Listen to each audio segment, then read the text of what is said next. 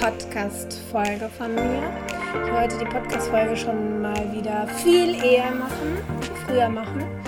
Und das habe irgendwie vor mir hergeschoben. Ich bin da noch nicht so drin, dass wie diese ganzen vielen tollen Menschen, die andauernd Podcast einen nach dem anderen raushauen, für die das wahrscheinlich so ganz normal ist. So ist das für mich noch nicht, sondern ich muss mich da schon immer erst ein bisschen reinfinden, beziehungsweise ich muss so richtig, richtig Bock drauf haben. Nur dann macht es mir Spaß.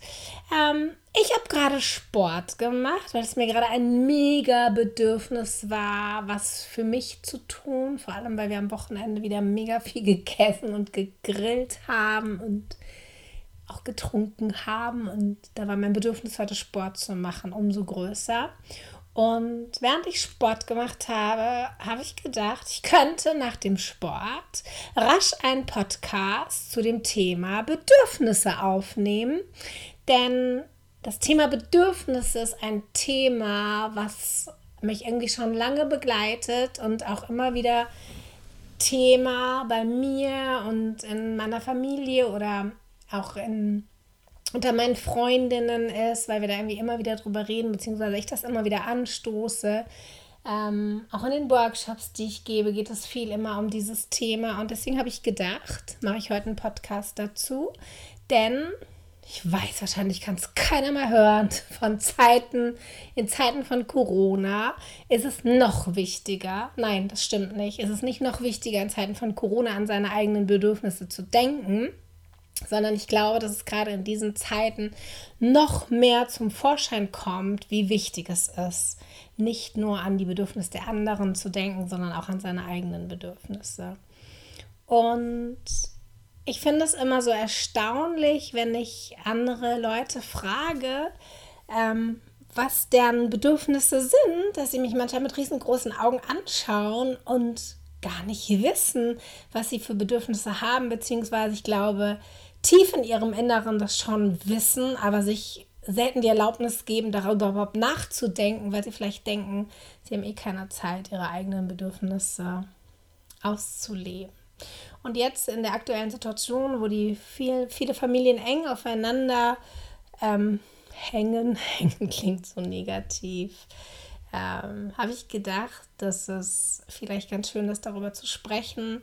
Auch in meinen Paar-Coachings geht es wirklich immer auch um das Thema Bedürfnisse, da natürlich in der Partnerschaft ähm, die Partner auch unterschiedliche Bedürfnisse haben und ich das so einen ganz wesentlichen Punkt finde, dass es, oder ich sage immer, für mich ist es in einer Partnerschaft ganz, ganz wichtig, dass jeder seine eigenen Bedürfnisse hat, also wir reden jetzt mal von mir, dass ich meine Bedürfnisse habe, dass Fried seine eigenen Bedürfnisse hat, dass wir gemeinsame Bedürfnisse haben, ich meine Bedürfnisse kommuniziere, er seine Bedürfnisse kommuniziert, ich seine Bedürfnisse respektiere und er auch meine Bedürfnisse respektiert. Dass also für beide immer genug Zeit ist, die eigenen Bedürfnisse zu leben und aber auch die gemeinsamen Bedürfnisse und die Bedürfnisse des anderen zu respektieren.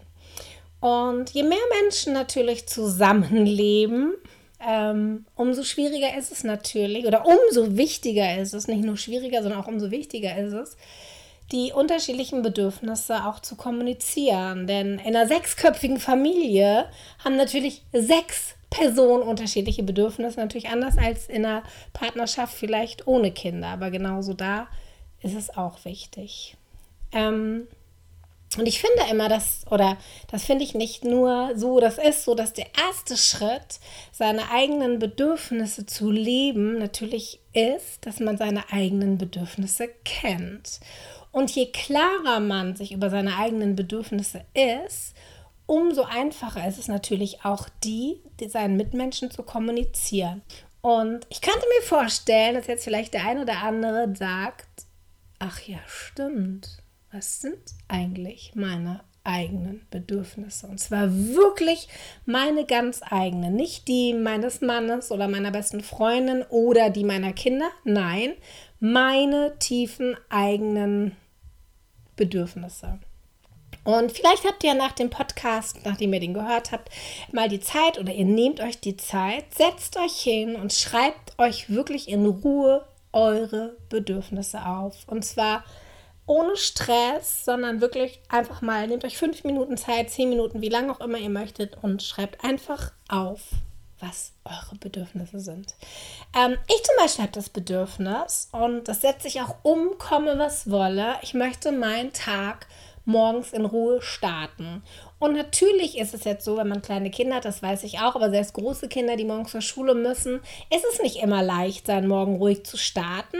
Aber entweder steht man früher auf als alle anderen. Ich kenne viele, viele Frauen, die sagen, sie stehen eine halbe Stunde vor allen anderen auf, um in Ruhe einen Kaffee zu trinken, in Ruhe die Zeitung zu lesen oder was auch immer. Und ich zum Beispiel mache es so, dass wenn morgens alle aus dem Haus sind, ich habe auch das Glück, selbstständig zu sein und kann meist selbst bestimmen, wann ich anfange zu arbeiten.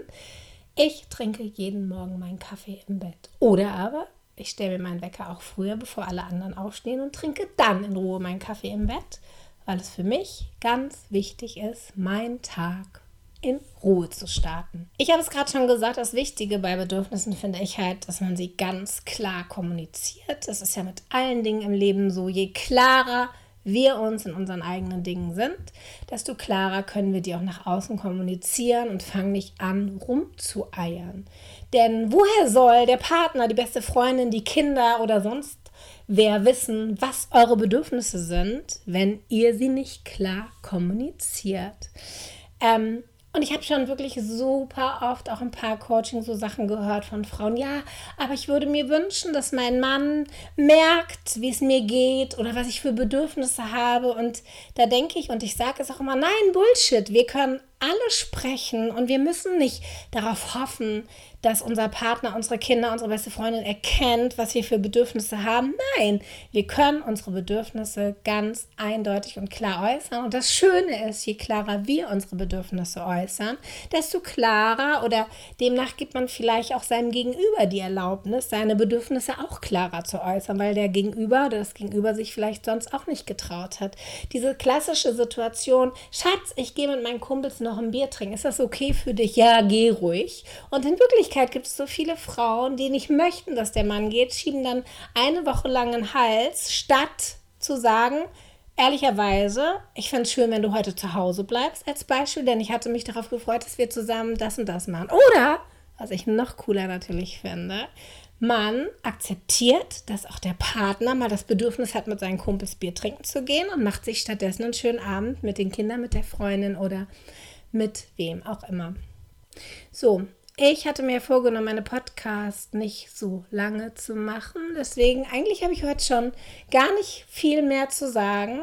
Ich wollte einfach nur noch mal ganz klar sagen, wie wichtig ich, ich es finde, dass jeder Mensch seine eigenen Bedürfnisse kennt, sie sich gegebenenfalls mal aufschreibt und darüber nachdenkt, die mit dem Partner bespricht, mit den Kindern bespricht und sehe da, es werden tolle Dinge entstehen. Auch die Kinder, finde ich, müssen nicht sonntags, nur weil Sonntag ist und man erwartet, dass man Sonntag spazieren geht, Sonntag spazieren gehen. Ich konnte es früher nicht leiden und ich finde, dass man auch Kindern eingestehen darf, zu sagen, nein, ich habe heute keine Lust spazieren zu gehen, denn auch Kinder dürfen ihre Bedürfnisse äußern. Und je eher wir unseren Kindern vorleben, wie wichtig es ist, die eigenen Bedürfnisse zu erkennen und vorzuleben, desto schneller werden Kinder das auch tun. Und ich finde das großartig. Und genauso in einer Partnerschaft ist es so schön, wenn jeder seine eigenen Bedürfnisse leben darf.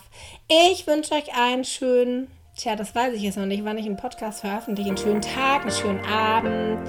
Ich wünsche euch, dass ihr alle eure Bedürfnisse erkennt und diese auch auslebt.